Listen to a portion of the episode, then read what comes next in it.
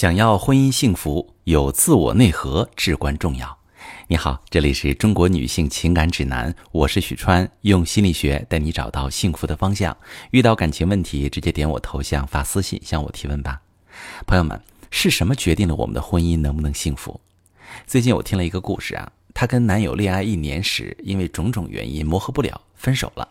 在断绝联系的那一年里，他们在不同的领域锤炼自己。各自发光，对自我有更清晰的认知，明白了自己想要什么样的伴侣和生活，各自找到了稳定的内核，也更懂得经营感情。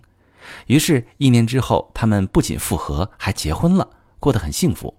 因为当两个人内核稳定时，亲密关系就会非常舒展，不再拧巴，不会为了谁洗碗而吵架，更不会争吵、回避、冷战。彼此只把注意力放在提升自我、提升婚姻幸福度的重要事件上，不再做无谓的消耗。这样的婚姻会呈现出一种高级状态，叫做“将军赶路不追小兔”。什么意思？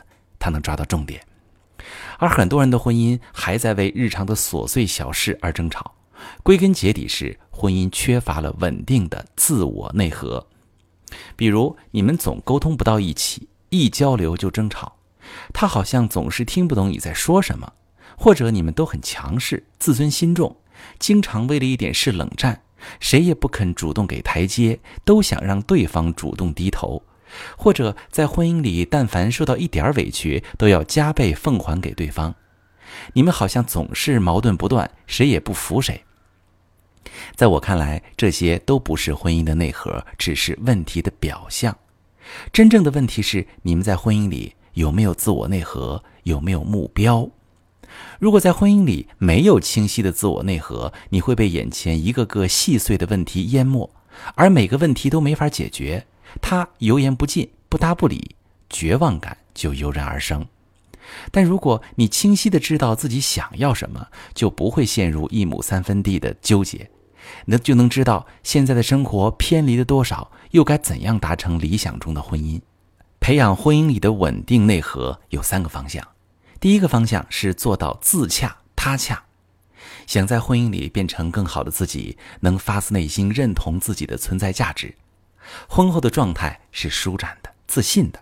你们对自己的状况有清晰的认知，知道自己有什么优势，有什么缺点，能够接受自己是一个普通的人，他也是一个普通的人。即使你们都发现没有能力成为对方的理想伴侣。但能够接受就是做不到，就是不够理想这个事实，能发自内心的认可对方的付出。第二个方向是建立成长型的婚姻关系，想在婚姻里获得成长，能够互相扶持，而不是互拖后腿。你想在职场上晋升，他帮你研究行业知识，提供客观的建议；他想去创业逐梦，你能冷静地给他分析利弊。无论能不能给到现实的支持，都能帮他梳理想法，达到内心自洽。这种就是互相扶持的婚姻。但是很多婚姻里，夫妻都无法信任对方的决定，觉得对方站着说话不腰疼。重大时刻不仅不想对方在身边，还想他闭嘴吧，别说话。正是因为缺乏了婚姻的经营。那第三个方向干嘛？着眼于重要的事件，别计较家长里短。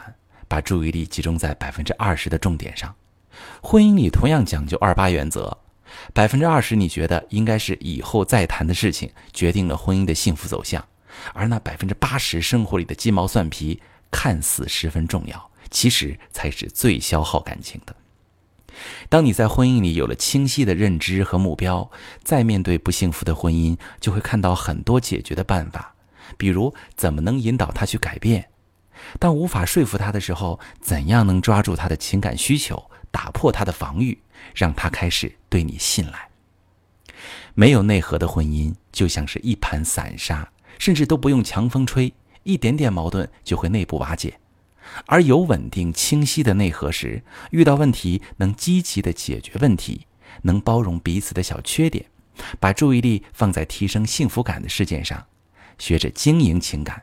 学着构建爱的相处模式，懂得用温和的方式化解矛盾，遭遇感情危机时能充分发挥自我能动性，改变能改变的，提升自己能提升的，这样的婚姻很难会不幸福。